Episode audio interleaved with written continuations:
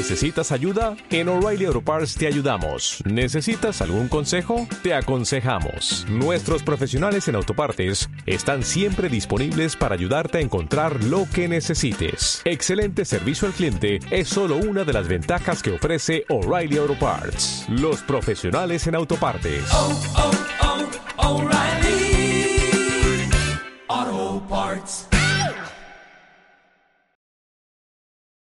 Los hechos en el caso del señor Valdemar de Edgar Allan Poe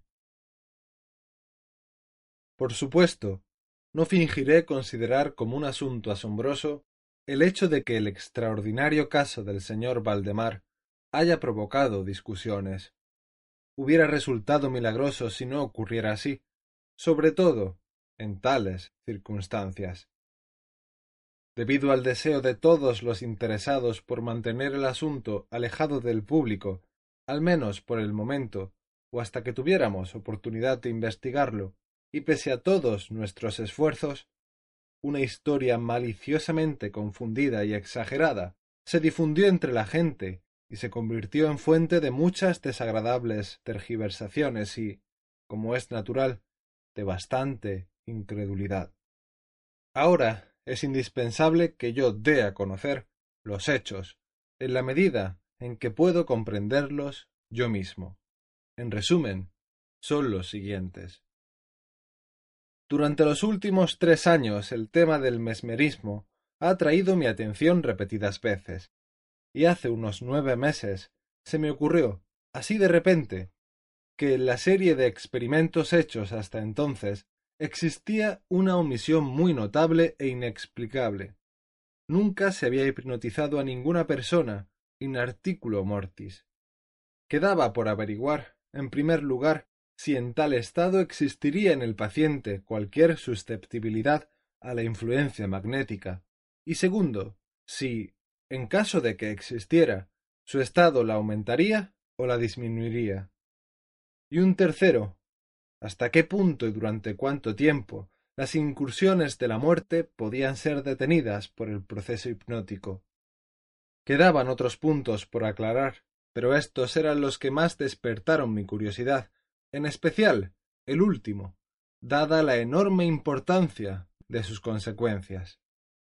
Cuando buscaba entre mis conocidos a algún sujeto en quien verificar estos temas, se me ocurrió pensar en mi amigo, el señor Ernest Valdemar, el bien conocido compilador de la Biblioteca Forensica, un autor con el nom de plume de Isaac Marx, de las versiones polacas de Wallenstein y Gargantúa.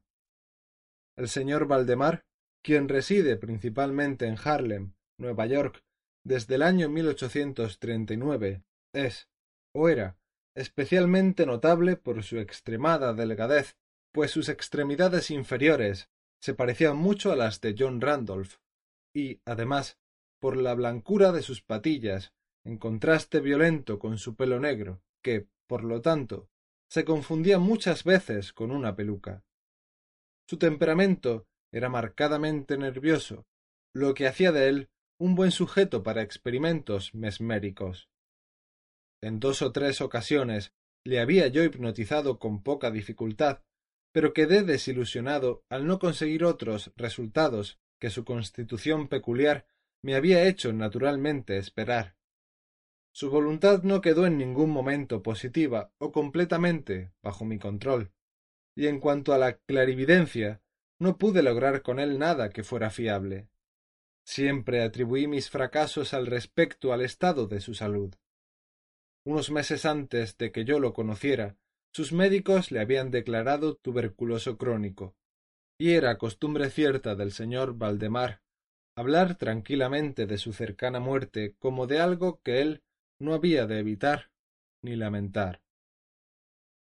Cuando las ideas a que he aludido se me ocurrieron por vez primera, fue muy natural, por supuesto, que pensara en Valdemar. Conocía demasiado bien la serena filosofía de mi amigo para temer sus escrúpulos, y no tenía él parientes en América cuya intromisión fuera probable. Le hablé francamente del tema, y para mi sorpresa pareció interesarle vivamente. Digo para mi sorpresa, pues, aunque siempre se había entregado libremente a mis experimentos, nunca antes había mostrado simpatía por lo que yo hacía. Su enfermedad era de las que permiten un cálculo exacto respecto al momento en que sobrevendrá la muerte. Y por fin convinimos en que me mandaría llamar unas veinticuatro horas antes del momento anunciado por sus médicos para su fallecimiento. Hace ahora algo más de siete meses que recibí del señor Valdemar la siguiente nota. Estimado P. Ya puede usted venir. D y F coinciden en que no pasaré de mañana a medianoche, y creo que han calculado muy bien la hora. Valdemar. Recibí esta nota media hora después de que fuera escrita, y un cuarto de hora más tarde me encontraba ya en la habitación del moribundo. No le había visto desde hacía diez días, y quedé asombrado al observar la terrible alteración que tan breve período había obrado en él. Tenía la cara de un color plomizo, los ojos estaban absolutamente sin brillo, y la demacración era tan extrema que la piel se le había abierto en los pómulos. La expectoración era excesiva. El pulso apenas se percibía. Sin embargo, conservaba, de forma harto extraordinaria, su capacidad mental y cierto grado de fuerza física. Habló con claridad, tomó unas medicinas paliativas sin ayuda ajena, y cuando yo entré en el cuarto, lo hallé ocupado en escribir notas en una libreta. Estaba incorporado en la cama, apoyado en almohadas, y los doctores D y F le atendían. Después de estrechar la mano a Valdemar, llevé a estos señores a un lado y les pedí un relato minucioso del estado del paciente. Desde hacía dieciocho meses el pulmón izquierdo estaba en un estado semióseo o cartilaginoso, y por supuesto resultaba totalmente inútil para mantener la vitalidad. El derecho, en la parte superior, también estaba parcial o completamente osificado, mientras que la región inferior sólo era una masa de tubérculos purulentos entremezclados. Existían varias y extensas perforaciones, y en un punto se había producido una adherencia permanente a las costillas. Estas condiciones del lóbulo derecho eran de fecha relativamente reciente. La osificación se había extendido con una rapidez bastante insólita pues un mes antes no se habían descubierto señales de la misma, y la adherencia sólo se había observado en los tres últimos días. Aparte de la tuberculosis, los médicos sospechaban un aneurisma de la aorta, pero los síntomas de osificación hacían imposible un diagnóstico exacto. Ambos médicos opinaban que Valdemar moriría al día siguiente a eso de la medianoche un domingo.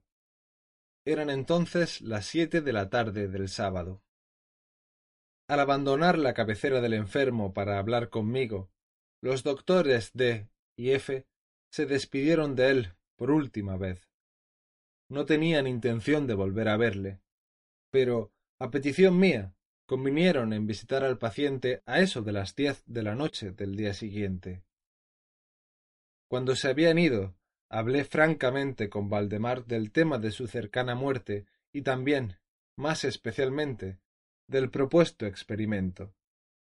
Aún se mostró muy dispuesto e incluso ansioso de que se hiciera, y me pidió que lo empezara enseguida.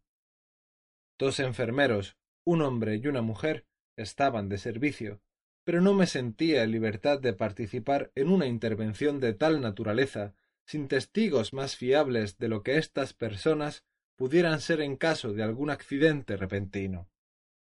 Por eso aplacé el experimento hasta cerca de las ocho de la noche del día siguiente, cuando la llegada de un estudiante de medicina a quien conocía, el señor Theodor L., me libró de toda preocupación. En un principio mi propósito era esperar a los médicos, pero me sentí persuadido a proceder, primero, por la urgente insistencia de Valdemar, y segundo, por mi convicción de que no había un momento que perder ya que con toda evidencia empeoraba rápidamente. El señor L tuvo la amabilidad de asentir a mi deseo de que tomara nota en todo lo que ocurriera, y lo que ahora voy a relatar está sacado de sus apuntes, ya en forma abreviada o verbatim. Faltaban cinco minutos para las ocho, cuando, tomando la mano del paciente, le rogué que declarase, tan claramente como pudiera, al señor L. si él, Valdemar, estaba totalmente dispuesto a que yo hiciera el experimento de hipnotizarlo en su estado actual. Contestó, débil pero de modo audible. Sí, quiero ser hipnotizado. Y añadió inmediatamente después. Temo que lo haya retrasado demasiado tiempo. Mientras así hablaba, comencé los pases que antes yo había encontrado que eran efectivos para someterlo. Evidentemente quedó influido por el primer movimiento lateral de mi mano sobre su frente, pero, aunque empleé todos mis poderes, no se produjeron más efectos perceptibles hasta unos minutos después de las diez, cuando los doctores D y F llegaron, acudiendo a la cita acordada. En pocas palabras les expliqué cuál era mi propósito y, como no tenía nada que objetar, considerando que el paciente ya estaba en agonía, continué sin vacilar, cambiando, sin embargo, los pases laterales por otros verticales y dirigiendo mi mirada enteramente al ojo derecho del enfermo. A esta altura su pulso resultaba imperceptible y su respiración eran estertores a intervalos de medio minuto. Este estado siguió casi sin alteración durante un cuarto de hora. Al final de este período, un suspiro natural, pero muy profundo, escapó del pecho del moribundo y cesó la estertoria respiración, es decir, los estertores ya no eran perceptibles y los intervalos de la respiración no disminuían. Las extremidades del paciente estaban heladas. A las once menos cinco percibí señales inequívocas de influencia mesmérica. La mirada vidriosa se transformó en esa expresión de inquieto examen interior que jamás se ve salvo en casos de sonambulismo y sobre el cual es imposible equivocarse. Mediante unos rápidos pases laterales hice temblar sus párpados como al acercarse el sueño, y con unos cuantos más los cerré por completo. Sin embargo, no me quedé satisfecho con este estado, sino que continué vigorosamente las manipulaciones con el pleno empleo de mi voluntad, hasta que dejé rígidos los miembros del dormido, a quien había colocado en una posición que parecía cómoda. Las piernas estaban completamente estiradas y los brazos reposaban en la cama a los lados de su cuerpo. La cabeza quedaba sólo ligeramente elevada. Cuando había logrado todo esto, ya era plena medianoche, y pedí a los caballeros presentes que examinaran el estado de Valdemar. Después de varios experimentos, admitieron que se encontraba en un estado insólitamente perfecto de trance mesmérico. La curiosidad de ambos médicos se despertó en sumo grado. El doctor D enseguida decidió quedarse al lado del paciente toda la noche, mientras que el doctor F se despidió, prometiendo regresar al amanecer. El señor L y los enfermeros también se quedaron. Dejamos a Valdemar en completa tranquilidad hasta alrededor de las tres de la mañana. Luego me acerqué a él y le encontré, precisamente, en el mismo estado en que le había dejado cuando el doctor F se fue, es decir, se encontraba en la misma posición, el pulso era imperceptible, la respiración era leve, apenas se notaba sin acercarle un espejo a los labios, los ojos estaban cerrados de forma natural y los miembros rígidos y tan fríos como el mármol. A pesar de eso, la apariencia general, indudablemente, no era la de la muerte. Al acercarme a Valdemar, intenté influir sobre su brazo derecho, al objeto de que siguiera el mío. mientras lo pasaba suavemente de un lado a otro por encima de su cuerpo. En semejantes experimentos con tal paciente nunca antes había logrado esto, y ciertamente no pensaba lograrlo ahora. Pero, para mi asombro, su brazo siguió sin demora, aunque débilmente, cada movimiento que el mío le señalaba. Decidí arriesgar unas palabras de conversación. Valdemar, ¿duerme usted? pregunté. No me contestó, pero noté que le temblaban los labios y me animé a repetir la pregunta una y otra vez. A la tercera repetición, todo su cuerpo se agitó con un ligero estremecimiento. Los párpados se abrieron tanto como para mostrar una línea blanca de los ojos. Los labios se movieron torpemente, y de entre ellos, en un murmullo apenas audible, brotaron las palabras Sí, estoy dormido. No me despierte. Déjeme morir así. Palpé sus miembros y los encontré tan rígidos como antes. El brazo derecho obedecía como antes al movimiento de mi mano. De nuevo interrogué al hipnotizado. ¿Sigue sintiendo dolor en el pecho, Valdemar? La respuesta fue ahora inmediata, pero aún menos audible que antes. Dolor, no. Estoy muriendo. No me pareció aconsejable molestarle más por el momento, y no le dije ni le hice nada más hasta la llegada del doctor F., quien se presentó un poco antes de la salida del sol, y expresó ilimitado asombro al encontrar al paciente aún con vida. Después de tomarle el pulso y acercar un espejo a sus labios, me pidió que hablara otra vez con el hipnotizado. Lo hice, diciendo Valdemar, ¿aún duerme usted? Sí, aún duermo, muriendo. Ahora la opinión, o mejor dicho, el deseo de los médicos, era que Valdemar se quedara sin ser molestado en su actual estado aparentemente tranquilo hasta que sobreviniera la muerte, cosa que, según todos, debería suceder dentro de pocos minutos. Decidí, sin embargo, hablar con él una vez más, y simplemente repetí mi pregunta anterior. Mientras le hablaba, un marcado cambio se produjo en la cara del hipnotizado.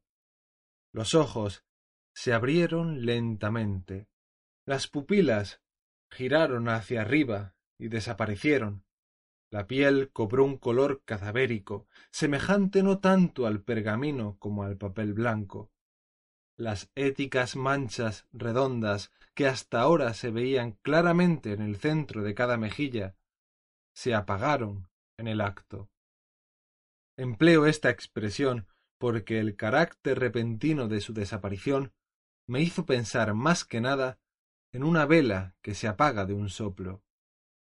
Al mismo tiempo, el labio superior se separó de los dientes que antes había cubierto por completo, y la mandíbula inferior cayó con un estirón audible, dejando la boca muy abierta y revelando, a plena vista, una lengua hinchada y ennegrecida. Creo que todos los miembros del grupo allí presentes estaban acostumbrados a los horrores de un lecho de muerte, pero la apariencia de Valdemar en este momento era tan desmesuradamente horrible que hubo un movimiento general de separarse de la cama. Ahora creo que he llegado a un punto en este relato en que el lector se verá asombrado hasta la absoluta incredulidad. No obstante, mi deber es, simplemente, el de continuar. Ya no había, el más débil indicio de vida en Valdemar, y, creyéndole muerto, ya íbamos a confiarlo a los enfermeros cuando observamos un fuerte movimiento vibratorio de su lengua.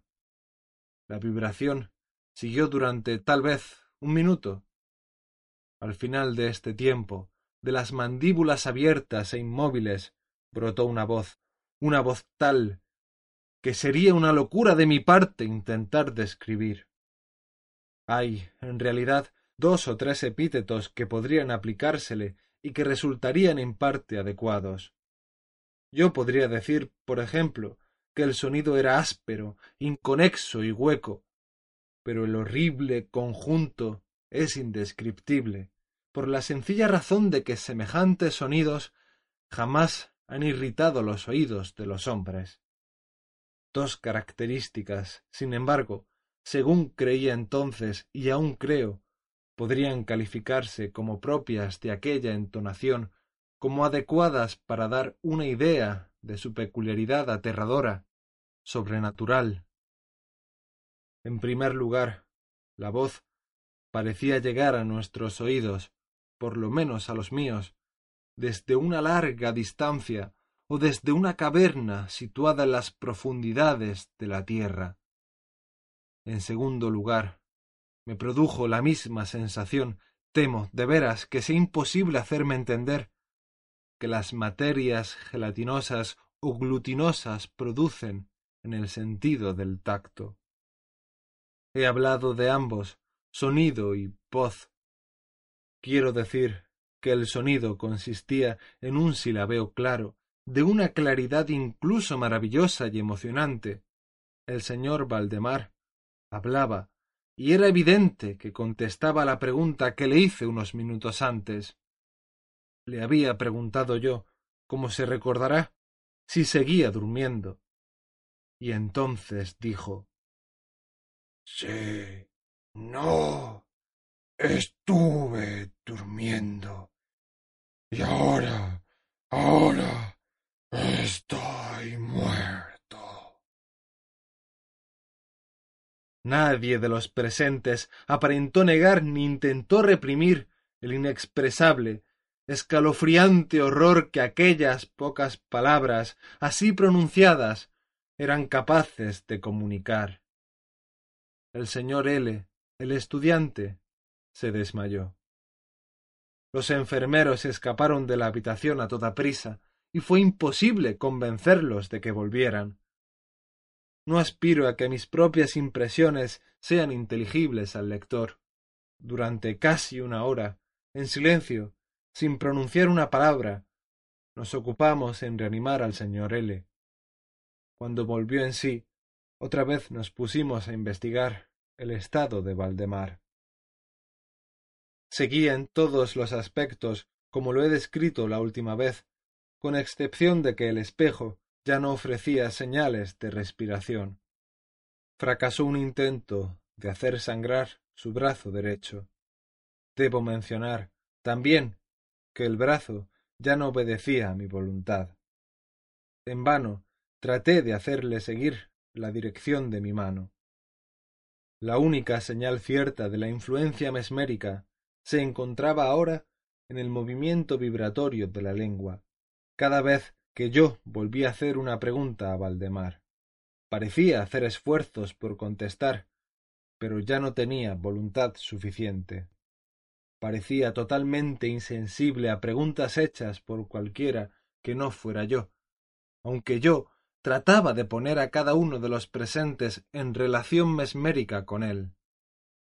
Creo que ya he narrado todo lo necesario para entender el estado del hipnotizado en este período. Se llamó a otros enfermeros, y a las diez salí de la casa acompañado por los dos médicos y el señor L. Por la tarde volvimos a visitar al paciente. Su estado seguía siendo el mismo. Ahora Discutimos un rato sobre la conveniencia y la viabilidad de despertarlo, pero sin gran dificultad llegamos a la conclusión de que hacerlo no serviría a ningún propósito. Era evidente que hasta ese instante la muerte, o lo que normalmente se denomina muerte, había sido frenada por el proceso mesmérico. A todos nos parecía claro que despertar a Valdemar simplemente aseguraría su inmediato o por lo menos su rápido fallecimiento. Desde ese momento hasta fines de la semana pasada, un período de casi siete meses, seguimos visitando a diario la casa de Valdemar acompañados de vez en cuando por médicos y otros amigos. Durante todo ese tiempo, el hipnotizado se conservaba exactamente como lo he descrito la última vez. Los enfermeros lo atendían continuamente. Fue el viernes pasado cuando, por fin, decidimos hacer el experimento de despertarlo o de intentar despertarlo. Probablemente fue el infeliz resultado de este experimento lo que ha dado lugar a tanta discusión en círculos privados y a una emoción popular que no puedo dejar de considerar como injustificada. Con el propósito de librar a Valdemar del trance mesmérico, empleé los pases acostumbrados. Durante un rato, estos resultaron inútiles. La primera señal de un retorno a la vida la proporcionó un descenso parcial del iris. Se observó como especialmente notable que este descenso de la pupila fue acompañado por un abundante flujo de icor amarillento de debajo de los párpados, que despedía un olor penetrante y sumamente repulsivo. Ahora me sugirieron que debía tratar de influir sobre el brazo del paciente, como al principio. Lo intenté sin resultado. Entonces el doctor F. expresó el deseo de que interrogara al paciente. Así lo hice, con las siguientes palabras. Valdemar, ¿puede usted explicarnos lo que siente o lo que desea ahora? Instantáneamente reaparecieron los círculos éticos en las mejillas, la lengua tembló, o mejor dicho, se movió violentamente en la boca, aunque las mandíbulas y los labios quedaban rígidos como antes, y por fin la misma odiosa voz que ya he descrito brotó. Por amor de Dios, deprisa, deprisa, hágame dormir, o deprisa, despiérteme, deprisa, le digo que estoy muerto. Perdí por completo la serenidad y por un momento me quedé sin saber qué hacer. Primero intenté tranquilizar al paciente, pero al fracasar, debido a la total ausencia de la voluntad, volví a comenzar y luché con todas mis fuerzas para despertarlo.